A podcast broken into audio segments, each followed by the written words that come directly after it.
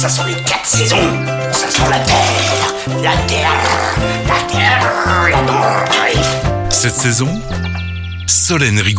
Bonjour, bonjour à tous. Notre légume du jour, vous en avez sûrement mangé à la cantine, mais sans vraiment vous régaler. Il revient petit à petit dans nos assiettes et aujourd'hui, nous allons vous le faire aimer. On parle du chou de Bruxelles. Ce légume a été développé au XVIIe siècle pour permettre aux maraîchers de Saint-Gilles, en Belgique, d'avoir un meilleur rendement. L'idée était de cultiver le chou à la verticale pour gagner de l'espace et ainsi en produire plus. Fini les souvenirs d'enfance. Aujourd'hui, nous recevons un chef qui fait tout pour nous régaler avec le chou de Bruxelles.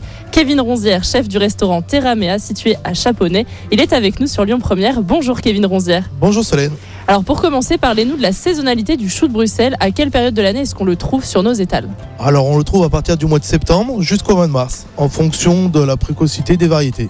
Donc là en ce moment on est en plein dedans. Voilà, en ce moment on est en plein dedans. Voilà. Et le, le chou de Bruxelles, donc comme son nom l'indique, il vient un peu de Belgique, mais on en produit aussi en région? Tout à fait, on en produit un petit peu ici, alors très peu, et principalement en Bretagne, euh, Nord-Pas-de-Calais et Val-de-Loire. Et c'est un légume qu'on peut trouver frais, mais alors comment est-ce qu'on le sélectionne sur les marchés Alors il faut le sélectionner avec le pied bien blanc et de préférence bien ferme et bien vert. Bien vert. Voilà, bien vert.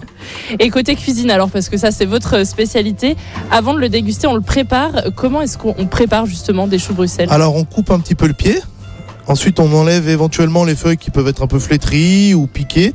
Voilà. Et ensuite, en fonction de la préparation, on l'utilise euh, en blanchi ou alors après cuisiné. Il se mange uniquement cuit ou on peut le manger aussi cru? Alors euh, principalement cuit. Et vous, dans, dans votre cuisine, avec quels aliments est-ce que vous associez le chou de Bruxelles? Généralement avec de la viande, mais ça se marie très bien avec du poisson et aussi ça dort principalement le fumé, tout ce qui est lard fumé, etc. Ok. Voilà. Est-ce que vous avez une astuce pour que le chou de Bruxelles soit un peu moins amer? Alors faut choisir principalement les petits. Les petits sont moins amers que les gros. Ok, Voilà. Et plus sucrés. C'est bon à savoir. Voilà. Et alors votre recette qu'on peut tenter de refaire à la maison, ce serait quoi? Alors euh, une petite purée de choux de Bruxelles avec une Saint-Jacques euh, snackée et une petite chips de lard grillé. Et La purée de chou de de Bruxelles, ça se fait comment? Alors on les fait cuire dans un bouillon de volaille. Et ensuite on égoutte et on les mixe avec de la crème fraîche et on assaisonne euh, avec un petit peu de bouillon de volaille de cuisson. Eh ben on va tester Voilà. ça alors pour, euh, pour, euh, aimer ce, ce légume. Euh, merci Kevin Ronzière. Je rappelle que vous êtes chef du restaurant Terramea situé à Chaponnet. Et dans l'assiette, le chou de Bruxelles, il a de belles qualités, il est riche en calcium, il garde vos os en bonne santé. C'est aussi une forte source de potassium et de vitamines. Sans oublier qu'il est pauvre en calories et riche en eau. Le chou de Bruxelles peut devenir votre meilleur allié dans l'assiette. Et puis nous, on se retrouve la semaine prochaine avec un autre produit de saison. Cette saison, avec le marché de gros Lyon-Corba, expert en saveur, expert en fraîcheur. À retrouver en podcast sur l'appli Lyon Première et sur lyonpremière.fr.